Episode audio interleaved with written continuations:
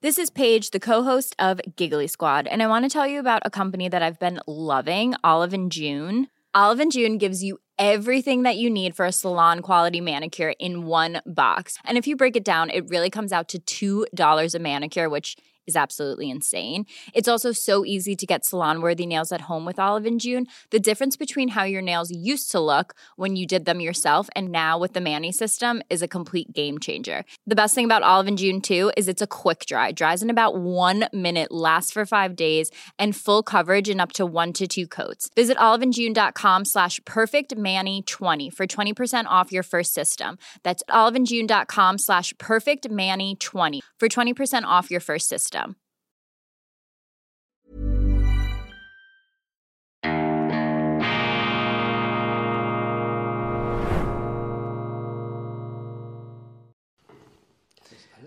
Ja. Grüezi miteinander. Ich begrüße Sie ganz herzlich zu einer weiteren Folge von Weltwoche Daily Spezial aus Berlin. Mein Name ist Roman Zeller und heute ist bei uns der berühmte, renommierte Star-Kolumnist der Welt, Mitbegründer von, äh, vom Online-Portal Ach gut, Henrik Broder. Henrik, vielen Dank, dass du heute für uns Zeit hast. Gerne. Ich habe ja eine alte Liebe zur Weltwoche.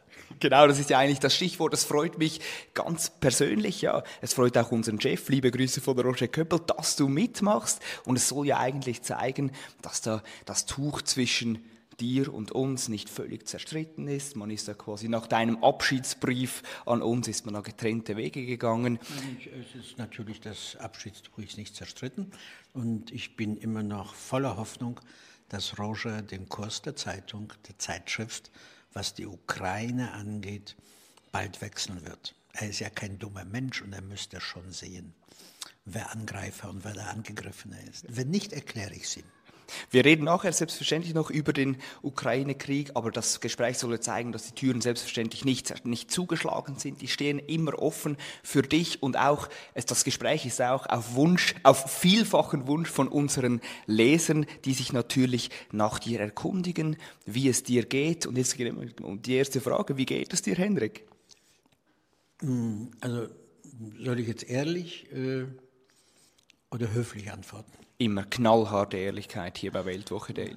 Mir geht's gut. Ich kann mich nicht beklagen, abgesehen äh, von den üblichen altersbedingten Beschwerden. Mir geht's gut. Ähm, ich arbeite und ich bin viel unterwegs. Ansonsten ist alles im Zustand der Auflösung. Und zwar, du bist immer noch umtriebig wie eh und je. Und zwar hast du eben gerade das Buch geschrieben, Spiegel Bestseller, durchs irre Germanistan. Notizen aus der Ampelrepublik mit, äh, mit Reinhard Mohr. Habt ihr das zusammengeschrieben? Sag mal ganz ehrlich, wie geht es Deutschland? Deutschland geht es, wenn man seinen Politikern glaubt, sehr gut. Kanzler, Kanzler Scholz hat vor kurzem gesagt, dass es uns noch nie besser gegangen ist. Deutschland steckt in einer schweren Krise. Das ist keine neue Erkenntnis. Das ist nichts, was ich mir mühsam erarbeiten musste. Es ist evident. Fahren Sie mal über eine deutsche Autobahn oder fahren mal mit der Deutschen Bundesbahn, dann weißt du alles über den Zustand dieser Republik. Aber ähm, das ist wahrscheinlich kein Grund zur Verzweiflung, weil andererseits hat das alles, was hier passiert, einen hohen Unterhaltungswert. Äh, der Ausstieg aus der Atomenergie, die Hingabe zum Elektroautos, die ja nur Strom verbrauchen und wie der entsteht, ist doch völlig egal. Die Idee, dass ein Land, das ein Prozent der Weltbevölkerung hat und für zwei Prozent des CO2-Ausstoßes verantwortlich ist, dass dieses Land das Klima retten kann oder das Klima beeinflussen kann.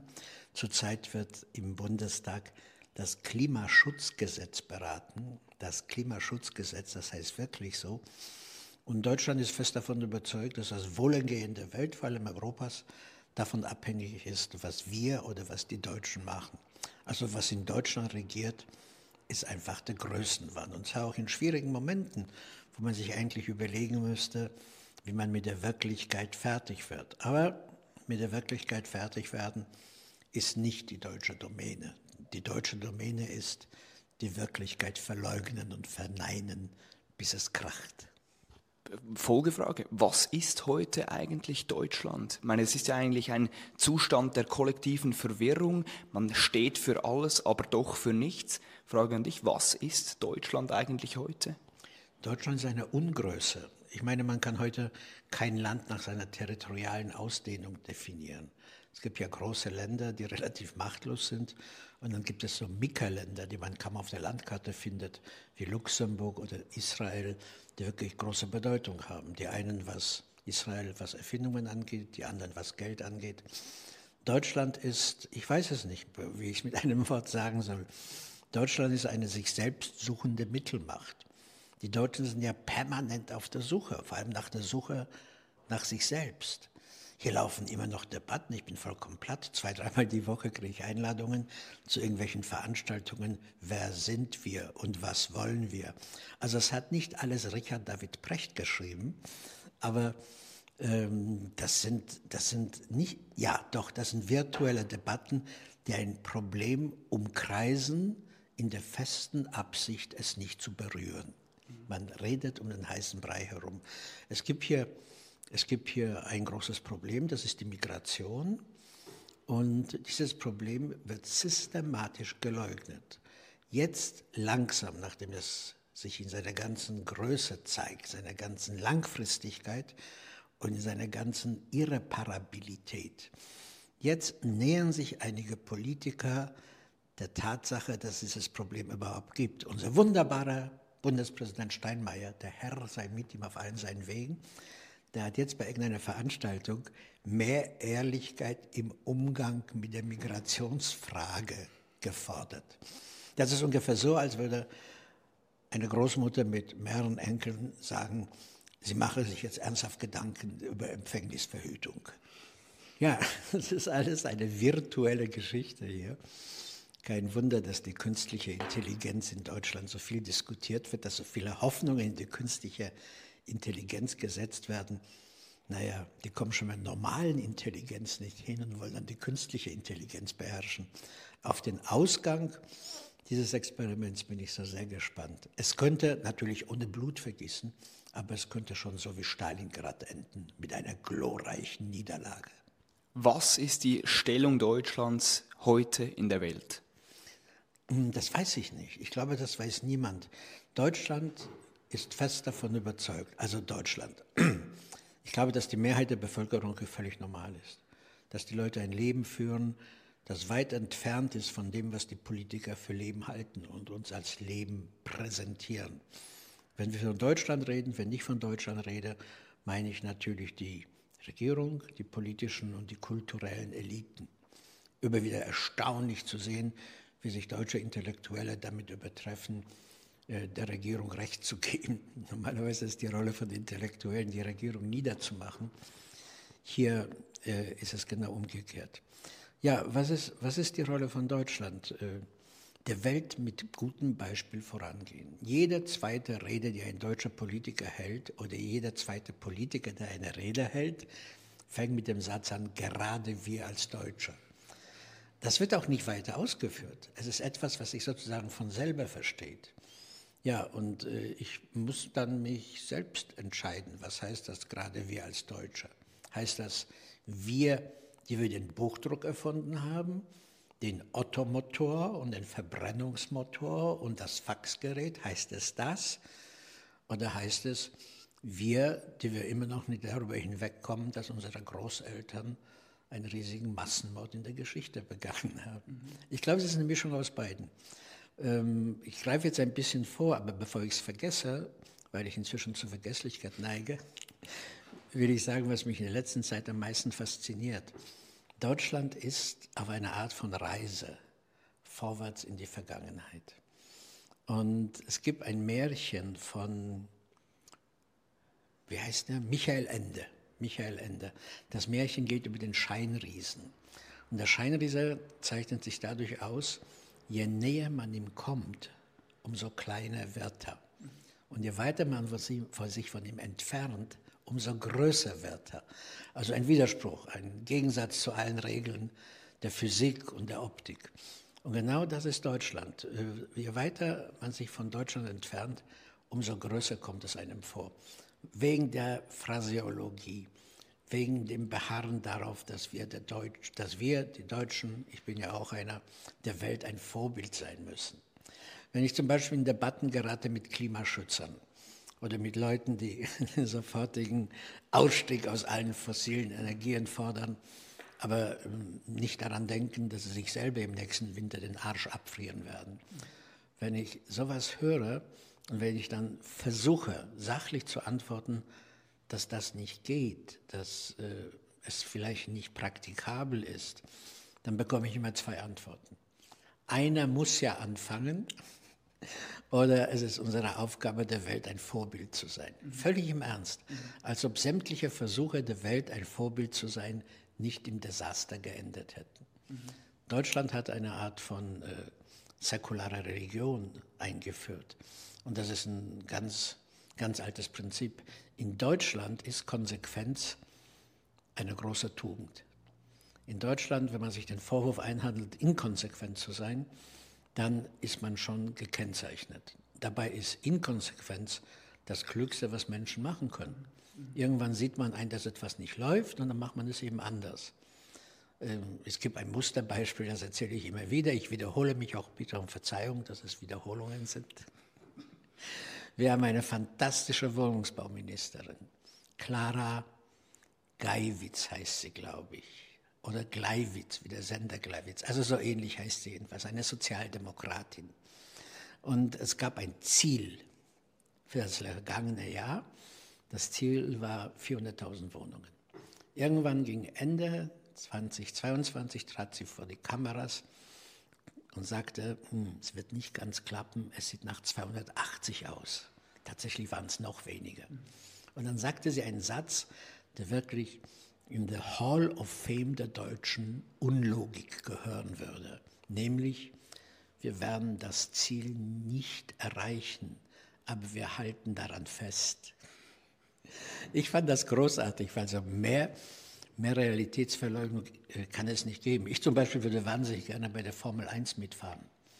Nicht, ich weiß genau, ich würde das Ziel mit meinem 14 Jahre alten Daihatsu nicht erreichen, aber ich halte daran fest. Und die ganze deutsche Politik basiert darauf. Gestern kam eine neue Nachricht, rede ich zu lang? Nein? Nur zu. Okay. Gestern kam eine Nachricht, dass die, ich weiß den Begriff dafür nicht, dass die Parameter für den Ausstoß von Schadstoffen neu definiert werden. Ja, neu definiert. Es gab dafür bis jetzt ziemlich einfache Maßstäbe. Es gab sektorale Einteilungen. Ein Sektor ist Wohnungsbau, ein Sektor ist Verkehr, ein dritter ist Wirtschaft, ein vierter ist vielleicht der Konsum von Vanilleeis an heißen Tagen, was auch immer. Und es klappt nicht. Im Verkehr sind die Werte nicht zu erreichen, im Wohnungsbau mühsam, nur durch Manipulationen und äh, außer Acht lassen bestimmte Faktoren. Was hat die Regierung jetzt beschlossen? Es zählen nicht mehr die Sektoren, es zählt das Gesamtergebnis. Und es ist nicht mehr der jeweilige Minister verantwortlich, sondern das gesamte Kabinett. Und wir wissen doch aus Erfahrung, wenn alle verantwortlich sind, ist es keiner, nicht wahr? Dann wird die Verantwortung herumgereicht, wie so ein Schweizer Stück Käse bei einer Jause in den mittleren Alpen. Ja, und das ist, das ist aber so typisch deutsch, wirklich. Man sieht, nachdem man lange ein Ziel verfolgt hat und dann irgendwann einsehen musste, dass es nicht geht, entschließt man sich, das Ziel neu zu definieren oder sagen wir neu anzulegen oder zu organisieren. Wie gesagt, nicht mehr jeder Sektor ist für sich verantwortlich, äh, sondern alle zusammen. Das heißt, ein Sektor kann die Grenzen weit reißen, dann müsste ein anderer Sektor dafür sorgen, dass die Grenzen eingehalten oder weit unterschritten werden. Sagen wir bei der Wirtschaftspolitik, bei der Vermögenspolitik, könnte man darauf hinauslaufen, dass ich ein Einkommen, Sie ein Einkommen haben und Rockefeller hat auch ein Einkommen. Und diese drei Einkommen schmeißen wir zusammen und ermitteln ein Durchschnittseinkommen. Auf die Weise sind wir alle drei Milliardäre. Das ist so einfach, das ist so albern. Selbst ich mit meinem abgebrochenen anderthalb Semestern Volkswirtschaft kann das verstehen. Die Regierung versteht es nicht. Und ich finde es großartig, wie die Leute, die hier Politik machen, an der Wirklichkeit vorbeirauschen. Es sind uns Facharbeiter versprochen worden. Es ist uns ein neues Wirtschaftswunder durch die Zuwanderung von Fachkräften versprochen worden. Darüber redet keiner mehr. Aber nicht, dass einer sagt, oh scheiße, wir haben uns geirrt. Nein, sie sagen, es klappt doch prima. Und jeder kennt einen Syrer, der als Arzt in der Klinik arbeitet. Ich auch. Ich habe zwei Ärzte, wunderbare Leute, die sind aber schon länger hier. Und die haben Deutsch gelernt, bevor sie hergekommen sind. Also, was ich damit nur sagen will, Sie merken, ich, du merkst, ich tue mich schwer, Deutschland zu definieren. Deutschland ist eine Überraschungstüte. Sozusagen Leipziger allerlei mit allen möglichen Beilagen. Mal ist es gefilter Fisch und mal sind es Schweinshaxen. Aber immer noch ein Leipziger allerlei. Wie konsequent findest du die Zielverfolgung der Bundesregierung in diesem Krieg um die Ukraine, um noch dieses Thema noch anzusprechen? Naja, was die Ukraine angeht, äh, kann ich dem Gott, Gott danken, dass ich äh, keine Entscheidung fällen muss. Und ich habe auch ziemliches Verständnis für Kanzler Scholz, der gelegentlich zögert. Aber ich habe kein Verständnis dafür, dass man inzwischen sehenden Auges bereit ist, ein Volk zu opfern.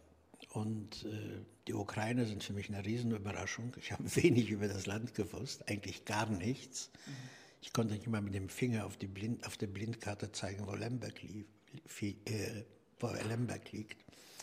Naja, die Unterstützung der Ukraine begann mit dem Angebot, 5000 Helme zu liefern. Dann waren es gebrauchte und verrostete Gewehre der Nationalen Volksarmee. Und jetzt äh, liefert die Bundesrepublik moderne Panzer ich glaube inzwischen die horrende Zahl von zwei Dutzend oder so ähnlich und verspricht noch mehr. Ich finde das schrecklich. Für mich ist dieser Ukraine-Krieg die Katastrophe des 21. Jahrhunderts. Und ich weiß, ich habe viele Freunde verloren, viele Freundschaften sind darüber zu Bruch gegangen.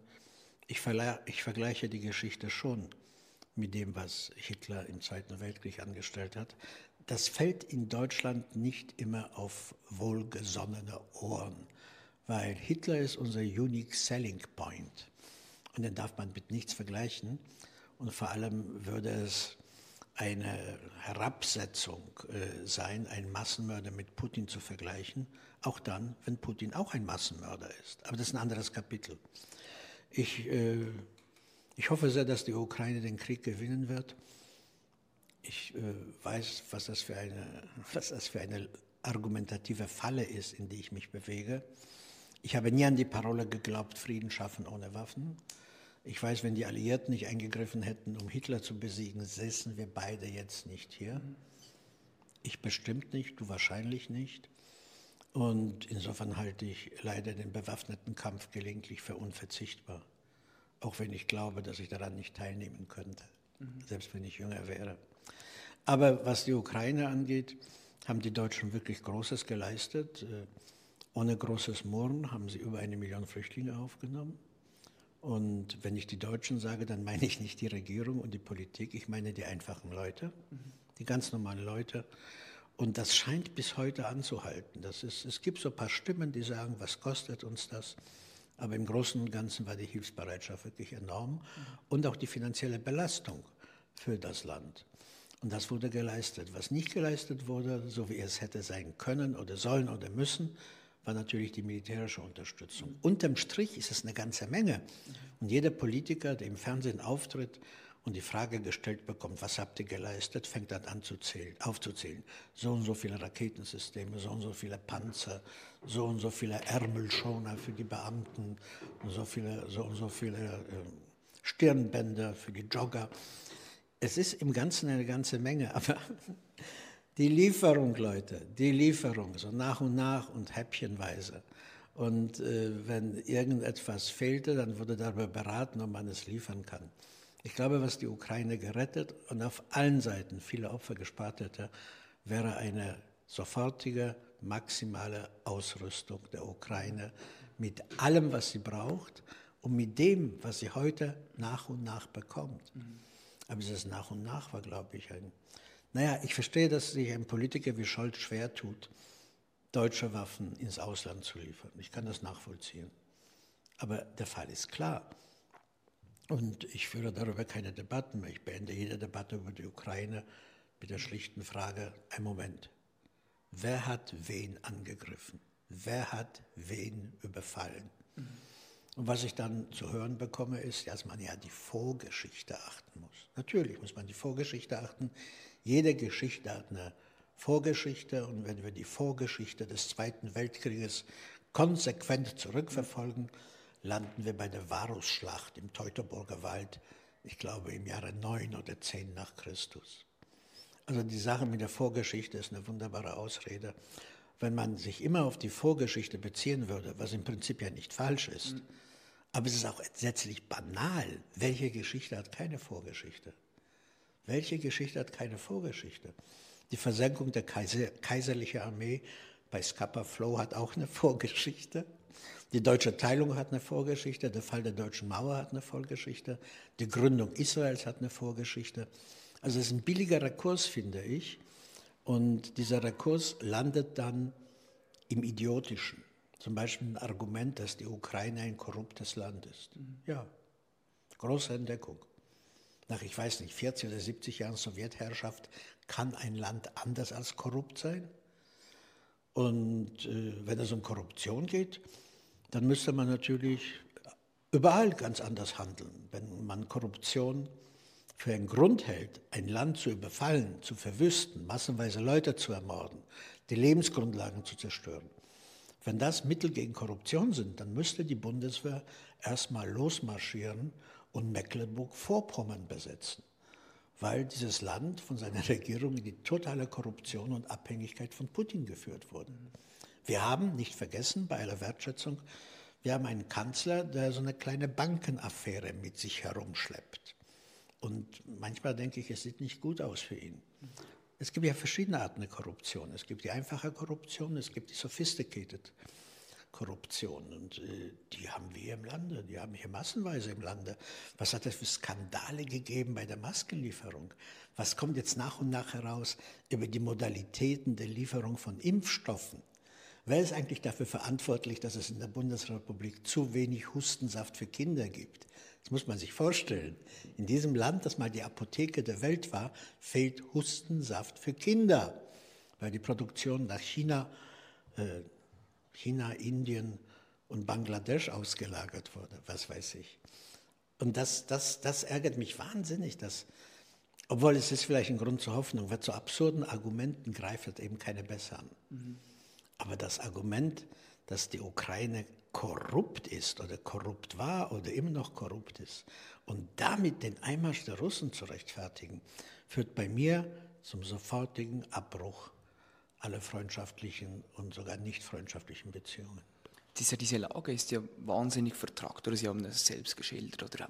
Massenweise Flüchtlinge, auch Ukrainer, die da, die, die da nach Europa kommen, die Polen, die, die, die wehren sich, also die wollen jetzt irgendwie nicht mehr Waffen liefern, in den USA äh, realisieren oder wehren sich auch langsam die Republikaner. In Deutschland sehen wir diese Strompreise, Energiepreise explodieren. Alle sind irgendwie mit, der, mit dieser Situation überfordert. Trotzdem sagt man sich in Deutschland diese berühmten drei Worte, wir schaffen das. Offenbar wieder ein, man hat ein Ziel vor Augen, das man, also, wie Sie vorhin gesagt haben, man ja nicht irgendwie richtig erreichen kann.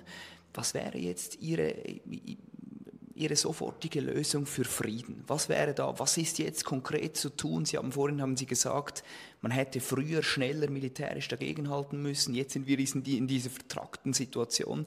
Was wäre jetzt Ihr Ansatz für sofortigen Frieden? Ich habe keine Lösungen. Es ist auch nicht mein Job, Lösungen zu haben.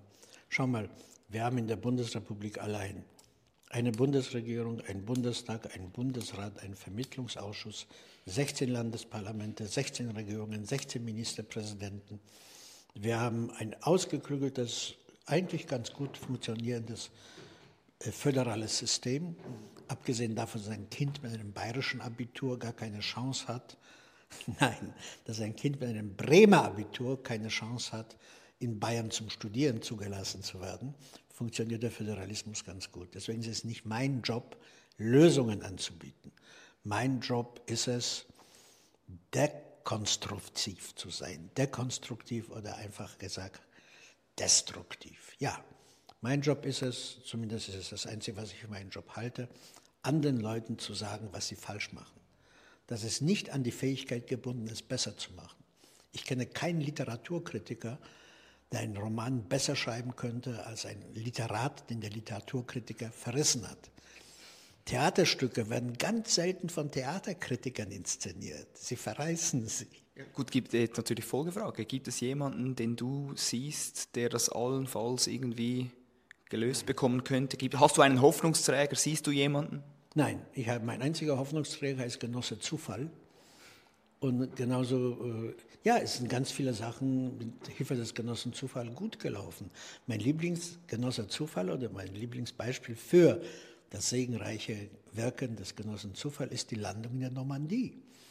Und die Landung konnte deswegen anfangen und konnte relativ, relativ nicht ganz, einige Stunden anhalten, bevor die Deutschen begriffen, was passiert war, weil zu der Zeit war Hitler noch im Tiefschlaf. Also Kamerad Adolf und ich haben was gemeinsam, wir sind beide Langschläfer, vor allem am Morgen. Und seine Jungs trauten sich nicht, Hitler zu wecken und zu sagen, hör mal zu, die Alliierten sind dabei, in der Normandie zu landen. Und deswegen hatten die, Normandie, äh, die Alliierten ein paar Stunden Vorsprung. Und deswegen, ich habe keinen, hab keinen konstruktiven Vorschlag. Und äh, wie gesagt, das ist nicht mein Job. Es gibt so viele Leute, von den EU-Chargen, die ich vorhin vergessen habe zu erwähnen, bis zum letzten Landrat ist, ich glaube, die Hälfte der arbeitenden Bevölkerung damit beschäftigt, Vorschläge zu machen, Zeichen zu setzen. Und im Übrigen, dein, deine Beobachtung ist leider vollkommen richtig. Wir schaffen das. Äh, alle wirkungsreichen und nachhaltigen deutschen Parolen bestanden nur aus drei Worten. Kraft durch Freude, jedem das Seine, Arbeit macht frei. Alles, was politisch hier irgendwann in der Geschichte relevant war, hatte nur drei Worte. Mir ist das gerade eben erst aufgefallen. Das heißt, wir haben hier so eine Art von minimalistischer Politrhetorik, die aber offenbar funktioniert. Zurück zur Ukraine. Ähm, es hätte, ich weiß, dass ich jetzt weitgehend meine Kompetenzen überschreite, aber nach äh, es hat nichts genutzt, dass von, von Macron bis Kanzler Scholz äh, das halbe europäische Establishment bei Putin angereist ist. Ich verstehe auch nicht, dass die Leute, die da versuchten, mit Putin zu verhandeln, offenbar nicht wussten, mit wem sie es zu tun hatten. Äh, seine Interventionen in Georgien spielten offenbar keine Rolle. Die Art, wie er seine eigene Bevölkerung behandelt, spielt keine Rolle. Ähm, wir haben eine Botschaft in Moskau, wir, die anderen Staaten auch. Wir haben dort sämtliche oder hatten vielleicht jetzt nicht mehr äh, politischen Stiftungen, die dort arbeiten. Und niemand war in der Lage, auch der deutsche Geheimdienst da tätig, niemand war in der Lage, ein realistisches Bild der Lage nach Berlin zu funken. Haben die wirklich ihre Zeit damit verbracht, im Bolschoi-Ballett zu sitzen und hinterher Wodka zu saufen? War das alles, was sie konnten, was sie gemacht haben? Also wenn ein Kind in den Brunnen gefallen ist, ist es zu spät, über die Größe des Deckels zu debattieren, den man auf den Brunnen legen müsste. Aber in dem Fall hat man es wirklich, wirklich, denke ich, versäumt, gleich energisch zu reagieren. Die Sanktionsweise kam so häppchenweise, die Lieferung der Waffen der Ukraine häppchenweise und dann teilweise schon zu spät war. Niemand hat auch damit gerechnet, dass die Ukraine widerstehen würde. Die Russen, das wird jetzt schon vergessen, standen ja kurz vor Kiew und mussten sich dann wieder Richtung Belarus zurückziehen. Was, ist, was haben wir für Geheimdienste hier? Was haben wir für Intellektuelle hier? Was haben wir für Akademiker hier? Es gibt einen relativ regen Austausch zwischen, zwischen Deutschland und Russland, aber offenbar nur auf der Ebene der Intendanten und Ministerialdirektoren. Und die packen die Situation schon hier im Lande nicht. Wir können dann wissen, was in Russland läuft. Ich finde das grauenhaft. Ich finde, ich finde diesen Ukraine-Krieg ich habe dafür kein Wort. Ich habe dafür kein Wort und äh, ich habe dafür auch kein Wort mehr, äh, wenn ich kriege jeden Tag ungefähr zwei bis drei Briefe von irgendwelchen Putniks, Putinisten, die mir versuchen zu erklären, warum Russland sich verteidigt. Und mit derselben Logik hat man schon mal in Deutschland versucht zu erklären, warum Deutschland sich gegen eine andere Großmacht verteidigen muss, nämlich das Weltjudentum. Also für mich wiederholt sich die Geschichte auf eine grauenhafte Weise. Mhm. Und äh, es gibt ja nichts aus der Geschichte lernen, hat wahrscheinlich deswegen nicht funktioniert, weil es schon vier Worte sind. Das überfordert wahrscheinlich das durchschnittliche deutsche Fassungsvermögen. Mhm.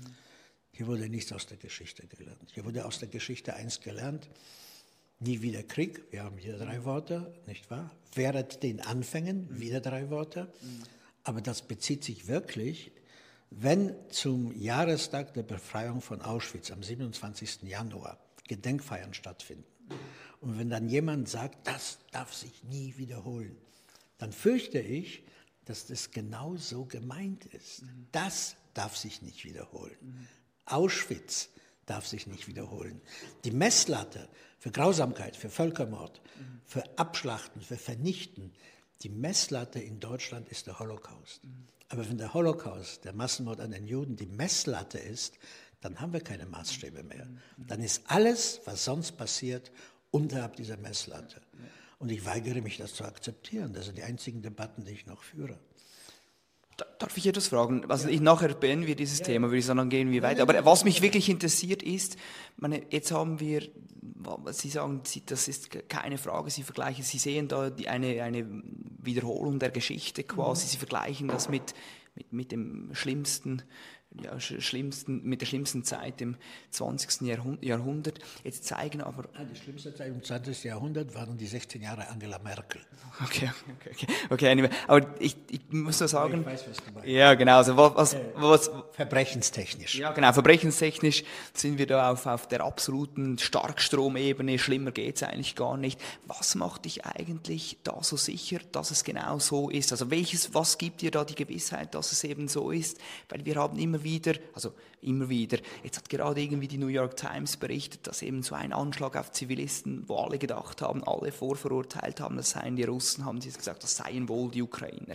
Mehrere solche, ja klar, wir, wir haben diesen Angriffskrieg oder diesen Angriff von Putin am 24. Februar letzten Jahres hatten, aber zuvor hatten wir diesen Bürgerkrieg, wo auch die UNO berichtet hat, es hätte unzählige Tausende, Hunderttausende Tote gegeben. Was macht dich da so sicher, dass wir eben dass sich diese Geschichte wiederholt, wie sie eben in den Ende 30er Jahren, Anfang 40er Jahren war. Also die Geschichte mit der fehlgeleiteten Rakete ist natürlich schrecklich.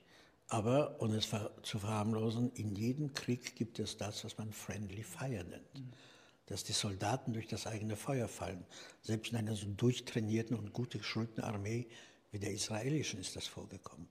Also, dass man sich einmal vertut in der Beurteilung, das ändert nichts an der Tatsache, dass die Russen für diesen Krieg verantwortlich sind und dass die Russen dort einen Massenmord begehen, einen Völkermord. Es geht, wenn du deine Argumentation konsequent weiterverfolgst, landest du bei Butscha. Und bei Butscha gab es Entlarvungsfilme, dass die Ukrainer sich selbst massakriert haben, nur um die Schuld A lot can happen in three years, like a chatbot may be your new best friend. But what won't change? Needing health insurance. United Healthcare Tri Term Medical Plans, underwritten by Golden Rule Insurance Company, offer flexible, budget friendly coverage that lasts nearly three years in some states. Learn more at uh1.com. It's that time of the year. Your vacation is coming up. You can already hear the beach waves, feel the warm breeze, relax, and think about work. You really, really want it all to work out while you're away. Monday.com gives you and the team that peace of mind. When all work is on one platform and everyone's in sync, things just flow wherever you are. Tap the banner to go to Monday.com.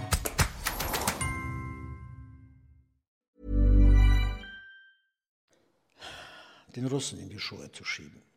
Mich erinnert es als ganz was anderes. Es gab in Deutschland Debatten nach dem Krieg, wann die Gaskammern gebaut wurden. Und es gab eine revisionistische Fraktion, die behauptete, die Gaskammern seien nach dem Krieg gebaut worden, um sie den Alliierten in die Schuhe zu schieben. Wenn das kein Rerun der Geschichte ist, was ist es dann? Und was den Bürgerkrieg angeht, ja, natürlich ist das alles eine Vorgeschichte. Ähm, ich weiß einfach zu wenig darüber. Ich weiß nur, dass es äh, eine demokratische Wahl gegeben hat, dass es selbst im Donbass eine Abstimmung gegeben hat, äh, die zugunsten der Ukraine ausgefallen ist. Und selbst wenn das alles stimmen würde, wenn das alles so wäre, dann ist das immer noch kein Anlass, kein Grund, keine Entschuldigung, keine Rechtfertigung dafür, ein Land platt zu machen.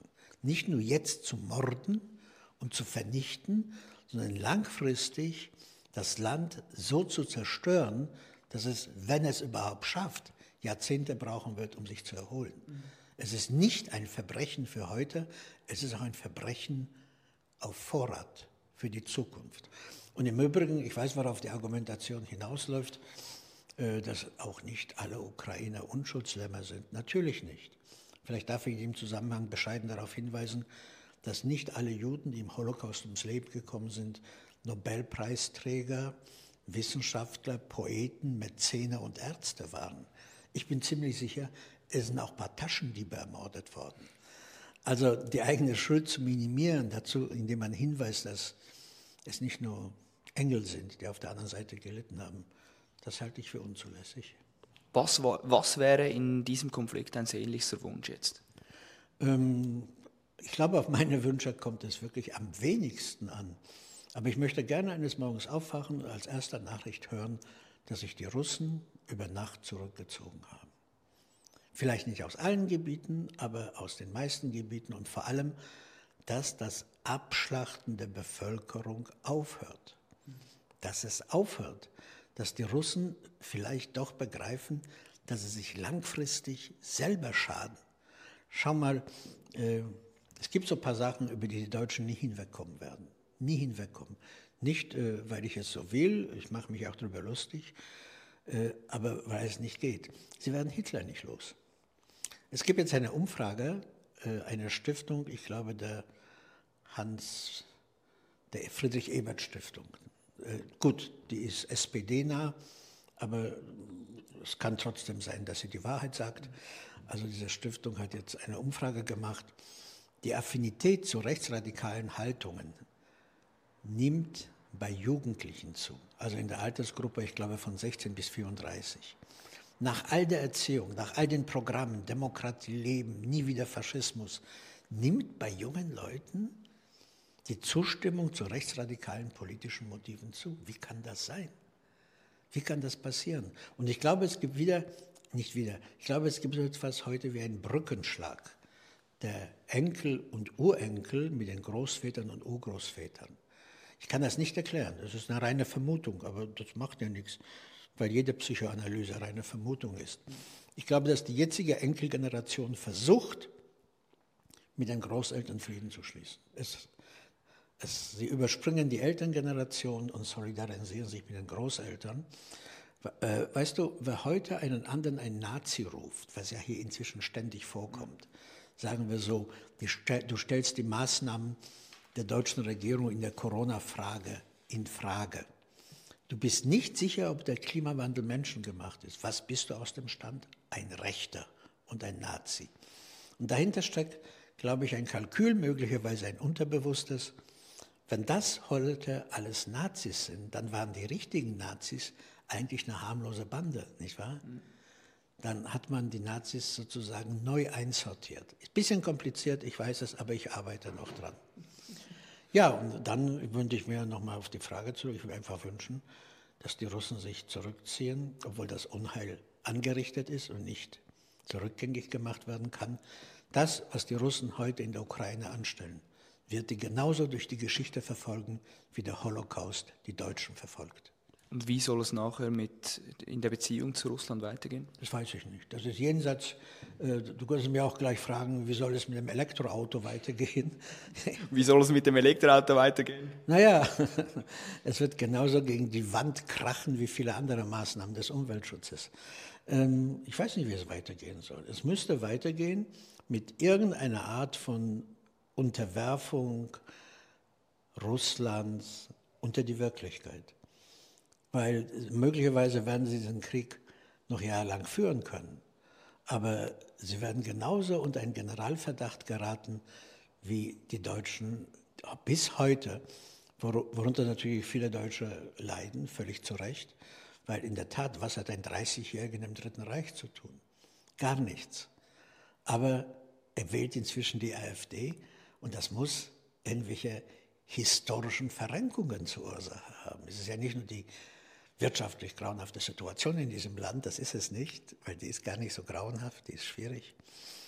Aber es gibt ein historisches Erbe. Ich sehe das, ich habe einige armenische Freunde, wie die mit ihrer Geschichte hadern. Und die Geschichte des armenischen Völkermords, des, Amerika des armenischen Holocaust ist ja nur 108 Jahre alt.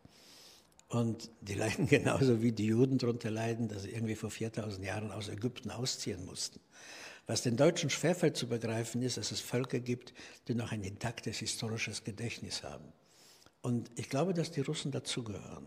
Die können sich noch gut erinnern an ganz vieles. Und sie werden sich an diese Barbarei, für die sie verantwortlich sind, erinnern. Und es wird ihnen das Leben bitter machen. Und sie werden, sie werden nicht mehr mit Pushkin und mit, äh, wie heißt dieser große Komponist, den ich so schätze? Mein Gedächtnis versagt. Sie werden nicht mehr mit den Großen ihrer Geschichte verglichen werden. Ihre Bezugspunkte werden Butscha und Kiew und Kharkiv und Saporischia sein. Daran wird sich die Welt erinnern, selbst wenn die ganze große russische Kultur in Vergessenheit geraten ist. Du hast vorhin ein interessantes Stichwort gegeben, den Aufstieg, den Höhenflug der AfD. Wie beurteilst du den? Ist das gut? Ist das schlecht? Ist das vielleicht, ja, ist das vielleicht äh, die Chemotherapie, die Deutschland so dringend benötigt. Wie beurteilst du diesen Höhenflug der AfD? Also erstmal ist es Demokratie. Die Deutschen wundern sich immer, wenn äh, etwas nicht so läuft, wie sie denken, dass es laufen sollte. Und in jeder Demokratie gibt es ein Restelement von Risiko, natürlich. Die einzige, Möglichkeit, die einzige Möglichkeit, dieses Restelement zu beseitigen, ist die Demokratie beseitigen. Und das gehört mit zum Spiel und äh, dass die jetzt so stark geworden sind. Mich wundert es, dass sie so stark geworden ist, dass sie zugelegt haben, wundert mich überhaupt nicht, weil sie sich mit Fragen beschäftigen, vor allem der Zuwanderung, mit denen sich die Regierung eine ganze Weile nicht beschäftigen wollte. Nicht nur das, die haben auch permanent versucht und es auch geschafft, uns irgendwelche Märchen zu erzählen. Nicht? Ich sagte es schon, das Märchen von den Facharbeitern, das Märchen vom Wirtschaftswunder, das Märchen von der Integration, es hat hier mehrere Jahre gedauert, bis ein Zusammenhang festgestellt, statistisch empirisch, und zugegeben wurde, dass es zwischen der Zunahme von Messerdelikten, Messerstechereien und der Zunahme der Migration aus messeraffinen Kulturen einen Zusammenhang gibt. Es wurde einfach behauptet, das ist nicht so. Bei Schlägereien, bei Vergewaltigungen, bei Gruppenübergriffen ist ganz lange nicht darauf hingewiesen worden, wer diese Leute sind. Wenn das, sagen wir, katholische Pfadfinder aus der Slowakei gewesen wären, hätte kein Mensch ein Problem damit gehabt, darauf hinzuweisen, wie brutal diese Pfadfinder sind. Aber hier hat man alles vermieden, was auf den Hintergrund hinweisen könnte. Und das Ergebnis ist ganz klar, wenn es ist eine Gruppe junger Männer. Wann war in dieser Verschleierung noch deutlicher, wer gemeint ist? Leute merken ja sowas. Ja, und der Aufstieg der AfD äh, wird mit einem Abstieg enden, weil das Glück gleicht dem Balle, es steigt zum Falle. Das ist immer so. Was mich noch viel mehr wundert als der Aufstieg der AfD, die im Moment eine, eine kluge Politik macht, denn sie macht nichts. Um nichts Falsches zu sagen, sagt sie erstmal nichts und lässt es laufen. Das ist durchaus klug. Was mich noch, ich will nicht sagen, es besorgt mich, aber es erstaunt mich. Im Bundesgebiet liegt die AfD, glaube ich, vier bis fünf Prozentpunkte vor der SPD. Und ich sehe den Kanzler guter Laune durch New York schreitend. Ich sehe ihn hier, wie er so ein Piratenspiel aufführt, nicht? The Pirates of the Caribbean, starring, performing Mr. Olaf Scholz hat, kannte man noch ruhig schlafen. Also ich könnte, ich könnte nicht ruhig schlafen, ich könnte nicht ruhig essen, ich könnte nicht in Ruhe Auto fahren, ich könnte gar nichts. Wenn ich der Chef einer Partei wäre oder der Regierende, ich glaube, er ist nicht mal Parteivorsitzender, nicht wahr? Das sind zwei andere große Begabungen, Frau Esken und äh, der, junge, der junge Mann Klinkbeil, Klinkbeil, Klinkbeil. Klingt irgendwie Fallbeil, nicht? So ähnlich, ja. Klinkbeil, Pfeilbeil. Ich sehe inzwischen Zusammenhänge, die ins Konspirative reichen. Wie, wie, beurteilst du Olaf Scholz? Skala von 1 bis 10, wie würdest du da seine, seine Leistung einordnen? Also Verdrängungsleistung 10, optimal. Ja. Äh, rhetorische Leistung äh, 11 bis 14, großartig. Äh, fast alle seine Reden basieren auf dem Prinzip, die Basis ist die Grundlage des Fundaments. Und diesen einen Satz kann er großartig ausarbeiten. Ähm, Führungskompetenz äh, gar keine. Und auf der anderen Seite hoher Unterhaltungswert. Hoher Unterhaltungswert. Ich denke, er hat den Begriff Bazooka in die politische Debatte eingeführt. Dann gab es den Wumms, dann gab es den Doppelwumms. Ich meine, sind wir jetzt in einer in eine Lego-Gruppe und üben das Zusammenbauen von Panzern aus bunten Teilchen oder was? Ja, also irgendwie mag ich den Mann, muss ich zugeben. Ich mag ihn. Ich mochte ihn am Anfang wirklich, weil diese ganz ruhige Art, also es spricht für ihn, er ist noch nie auf einem Markt gesehen worden, wie er Kinder umarmt und küsst. Also der ist so, der ist so ein bisschen standoffish. Das gefällt mir. Und wie findest du, wenn wir beim Unterhaltungswert bleiben wollen, wie findest du Annalena Baerbock eigentlich, die eigentlich auch einen Brüller nach dem anderen liefert, großen Unterhaltungswert für uns Journalisten, hat ja unlängst gerade Xi Jinping, chinesischen Staatspräsidenten, als Diktator bezeichnet, was nicht nur gut ähm, ankam im ja. Reich der Mitte. Wie, wie, findest du Annalena Baerbock? Ähm, ganz im Ernst, ja. Es ist ein bisschen schwieriger Übergang, weil ich mich äh, jetzt von äh, Scholz zu Baerbock rüberhangeln muss, die ja quasi im selben Boot paddeln. Ich finde sie gut. Ich weiß, sie hat Sie hat unglaubliche Sachen von sich gegeben, so ich komme aus dem Völkerrecht und das Netz ist der Speicher. Aber ich finde sie trotzdem gut. Und das mit dem äh, Diktator, das fand ich nicht gut, das fand ich großartig. Endlich redet einer Klartext. Mhm. Ich habe erlebt, wie sich mal der Volkswagen-Chef, der Vergangene, bei einer Pressekonferenz gewunden hat, als er gefragt wurde, was er davon hält, dass Volkswagen in China in einer Region produziert, wo auch die Lager für die Uiguren sich befinden. Das war der Herr Dies oder das oder der, der vorige VW-Chef. Das muss noch ergänzen. Ja, und da hat er gesagt, I am not aware of this. Der Chef von VW, der, der globale Chef von VW, weiß nicht, dass es in China Uiguren gibt, die in Lagern sitzen. Und ich weiß nicht, ich will nichts unterstellen, aber ich halte es nicht für ausgeschlossen, dass in diesen Lagern vielleicht Zubehörteile für Volkswagen geliefert werden, solange das Gegenteil nicht bewiesen ist. Ja, ähm, und Annalena Baerbock finde ich gut. Sie hat gegenüber Totalitären die richtige Sprache. Sie hat gegenüber Lavrov sich großartig verhalten. Dieses kleine Mädchen, das wirklich so in die Politik geschwemmt wurde, hat dem großen Lavrov Widerworte gegeben. Sie hat völlig zu Recht den chinesischen Präsidenten als Diktator bezeichnet. Ich verstehe gar nicht die Aufregung darüber. Äh, äh, was, wenn er kein Diktator ist, was ist er dann? So lupenreiner Demokrat, so wie Schröder Putin beschrieben hat? Ja gut, ich glaube, das ist mehr so, dass jetzt, dass jetzt wieder so, dass eine Deutsche kommt und sich da aufschwingt, die mit dem Zeigefinger der höchsten Moral sich der allen erklären will, wie man eigentlich zu leben hat, aber selbst den Laden nicht im Griff hat. Ich meine, das ist vielleicht ein bisschen schräg angekommen. Das kann auch, das kann auch eine Rolle spielen, das ist schon richtig. Aber das macht ja nichts. Das macht ja nichts. Auch eine junge Deutsche, die gelegentlich Unsinn redet, kann zwischendurch das Richtige sagen. Und was für mich ankommt, worauf es bei mir ankommt, was ich schätze zur Ukraine und zu Russland, macht sie das Richtige. Und wenn sie jetzt noch den chinesischen Präsidenten als Diktator bezeichnet hat, kann ich nur sagen, Hut ab, endlich mal einer, der die Sache auf den Punkt bringt. Das Problem ist aber nur, um anzuschließen, was wir vorhin besprochen haben, kann der chinesische Chef, der ist doch Parteichef und Staatschef, nicht wahr? Wahrscheinlich ist er auch der Vorsitzende des Verbandes Revolutionärer Kindergärtner oder sowas. Darf man ihn als Diktator bezeichnen? Haben wir nicht die Maßstäbe für Diktatoren gesetzt? Kann es neben Adolf noch einen Diktator geben? Da spielt dieses, dieser Unique Selling Point, glaube ich, wieder eine Rolle. Und außerdem schlicht wirtschaftliche Überlegungen bei der Masse an Gütern, die wir aus China importieren und nach China exportieren, muss man schon mal ein Männchen machen bei dem Chef des Unternehmens.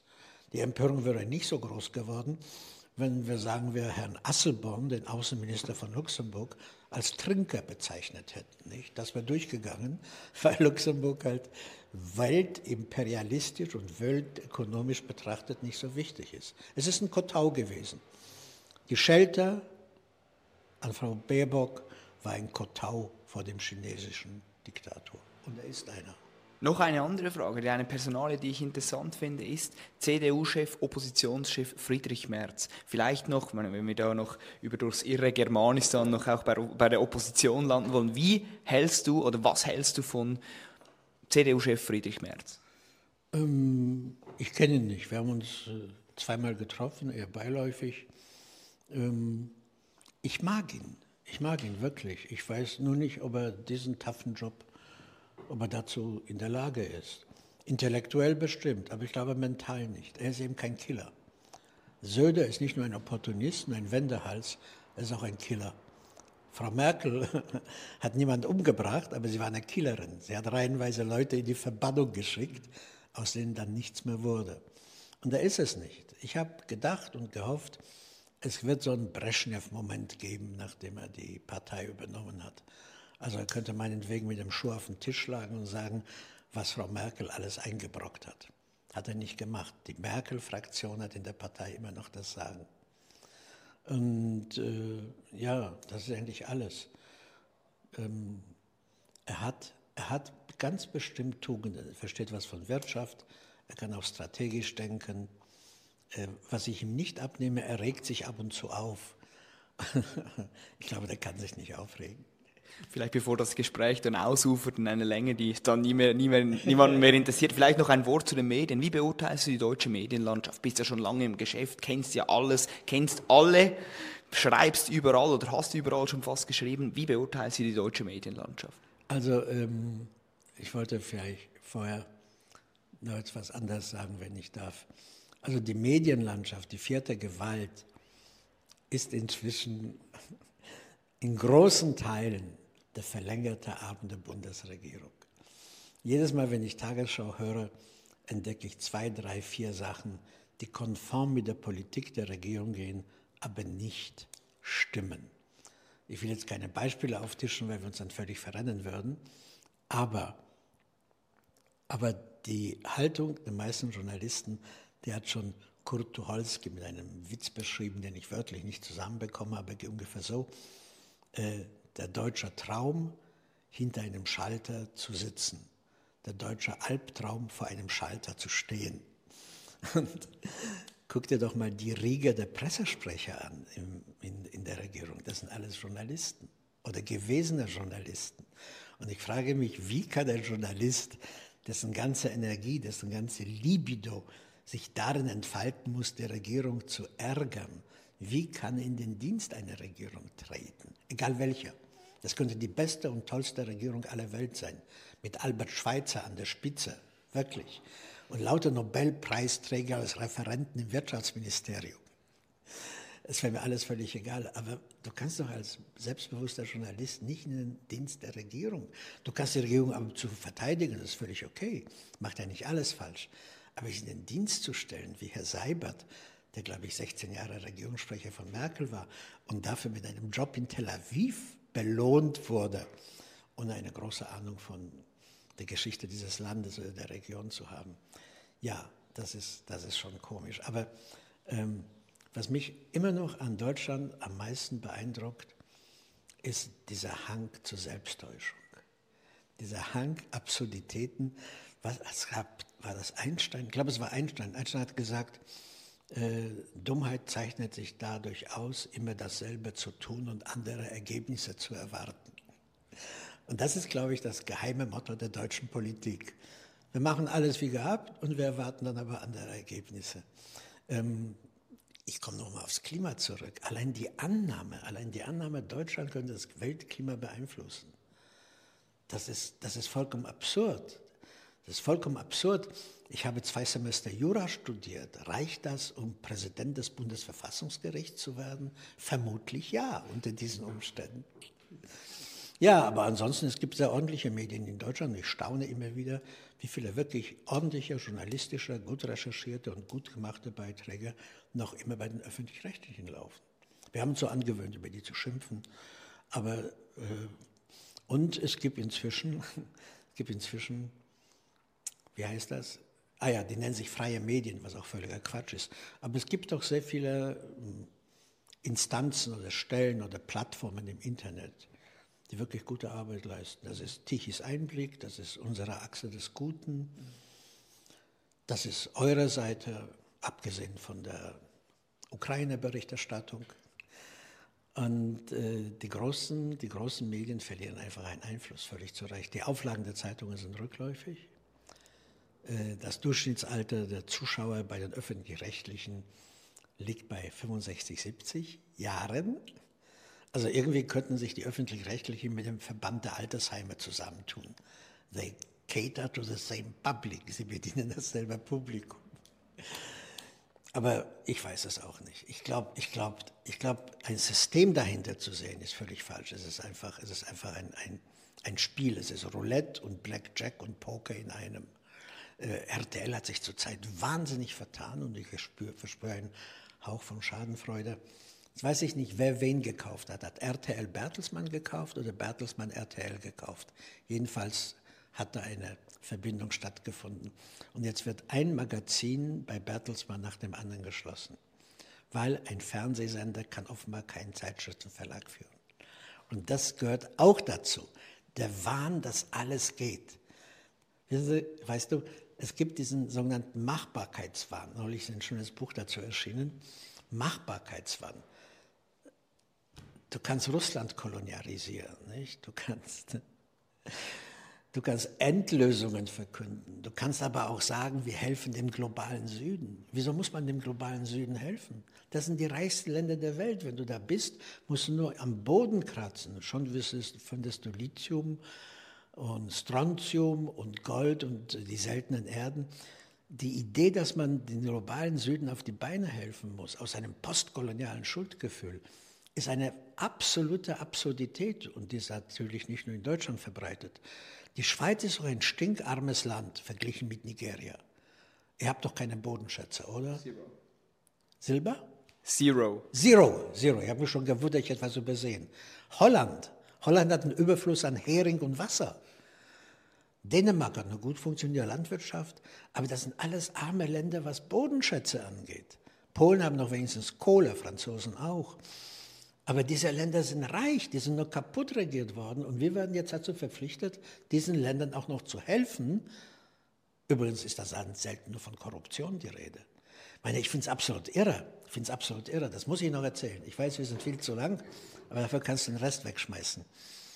Meine Lieblingsministerin Svenja Schulze, die immer so auftritt wie ein wie ein älteres Funkenmariechen aus Köln, das gerade zu viel Ecstasy zu sich genommen hat. Sie lacht immer und sie ist so fröhlich bei allem. Und wenn es darum geht, eine Katastrophe bekannt zu geben, lacht sie und sagt, ja, aber wir werden helfen. Eine Mickey-Maus-Figur. Nichts gegen Mickey Maus. Der hat jetzt einen Journalisten abgemahnt, jemanden, den wir beide kennen, weil dieser Journalist geschrieben hat, Ihr Ministerium habe 370 Millionen Euro an die Taliban überwiesen.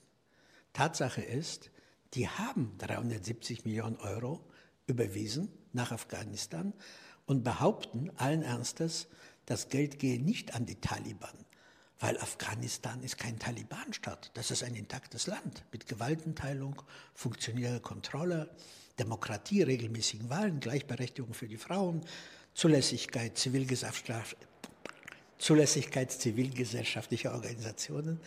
Die Frau will einen Anwalt verklagen, übrigens der Fall ist noch nie passiert in der Bundesrepublik, dass ein Ministerium einen Journalisten bedroht mit Klage, weil er die Überweisung einer größeren Geldsumme anders beurteilt als das Ministerium selbst. Das Ministerium behauptet, es gebe die Möglichkeit, Geld nach Taliban zu überweisen, ohne, ohne dass die Taliban ihre Hände in den Geldfluss einstrecken. Ist das nicht irre? Ist das nicht irre? Und ich finde, das ist inzwischen ziemlich bekannt. Nein, so richtig bekannt ist es nicht. Deswegen sage ich jetzt mal keine Namen. Aber da müssten alle Alarmglocken läuten. Da müssten die Journalistenverbände Purzelbäume schlagen, vor das Ministerium ziehen und so lange an die Tür schlagen, bis Frau Schulze ihr Amt aufgibt. Warum machen Sie es nicht? Ich weiß nicht, warum Sie es nicht machen. Weil Sie vielleicht selber Teil der Regierung sein möchten. Zumindest virtuell. Henrik, wir müssen dieses Gespräch beenden und zwar ja. mit einem Lichtblick. Warum ist Deutschland nicht verloren? Jetzt haben wir so viel Negatives über Deutschland, über die Regierung, über die ja, Politiker auch, die du nicht wahnsinnig gut findest, über diese Elite, über diese Medien alle gesprochen. Warum ist Deutschland trotz allem, trotz allem nicht verloren? Ich glaube, dass Deutschland wirklich erfolgreich einen Demokratisierungsprozess durchgemacht hat. Dass die meisten Leute, ich weiß nicht wie viele, aber sicher die Mehrheit, die Vorzüge der Demokratie gelernt haben. Und zwar, wenn es nur der Vorzug ist, frei irgendwo hinreisen zu können, wo man hinreisen will. Und vergiss bitte nicht, der Wunsch von Cottbus nach Koblenz umzuziehen, war vor 40 Jahren noch mit Lebensgefahr verbunden. Das haben, glaube ich, die Leute gelernt. Und auch wenn es ein paar Rechtsradikale gibt, tatsächliche, authentische und nicht nur solche, die die Regierung dazu gemacht hat, dann ist es wirklich eine kleine radikale Minderheit, wie wir in den 70er Jahren gesagt haben. Und dass es doch hier etwas wie eine allgemeine Vernunft gibt. Alle Umfragen deuten darauf hin, dass die Leute diese Art von Politik satt haben, dass sie ihre Häuser nicht dämmen wollen, dass sie doch nicht mit Elektroautos fahren wollen. Das Elektroauto ist für mich überhaupt das Tollste, was es gibt. Die Propaganda, die dafür gemacht wird. Ich höre jeden zweiten Tag in den Nachrichten, der Anteil der Elektroautos an der Gesamtzulassung liegt inzwischen bei 20 Prozent. Das kann sein, aber der Anteil der Autos am gesamten Straßenverkehr mit Elektroantrieb liegt bei 2 Prozent. Wenn du nicht als Statistik hast, kannst du dir aussuchen, was du willst. Also es gibt hier in der Tat eine demokratische Basis. Ich erlebe das, wenn ich rumreise, wenn ich meine Veranstaltungen mache. Äh, zu mir kommt bestimmt nicht die schweigende Mehrheit, aber es kommen Leute, die sich freuen, dass es solche Verrückten wie mich und Reinhard Moh und ein paar andere gibt. Wunderbares Schlusswort. Vielen herzlichen Dank, Henrich, dass du dir Zeit genommen hast. Ihnen danken wir für die Aufmerksamkeit, wenn Sie es bis hierhin geschafft haben. Lesen Sie selbstverständlich dieses Buch, dieses hervorragende Buch durchs Irre Germanistan von Henrik Broder und wenn ich nicht mitgeschrieben hätte, würde ich es auch sofort lesen. Wunderbares Schlusswort. Und wenn ich nicht bei der Weltwoche wäre, würde ich die Weltwoche selbstverständlich abonnieren und lesen und den Weltwochen auf der Weltwoche auf allen Kanälen folgen. Äh, schauen Sie uns wieder an auf YouTube, auf unseren Webseiten weltwoche.ch und weltwoche.de und sonst wünschen wir Ihnen einen schönen Tag. Bis bald und alles Gute. Vielen Dank.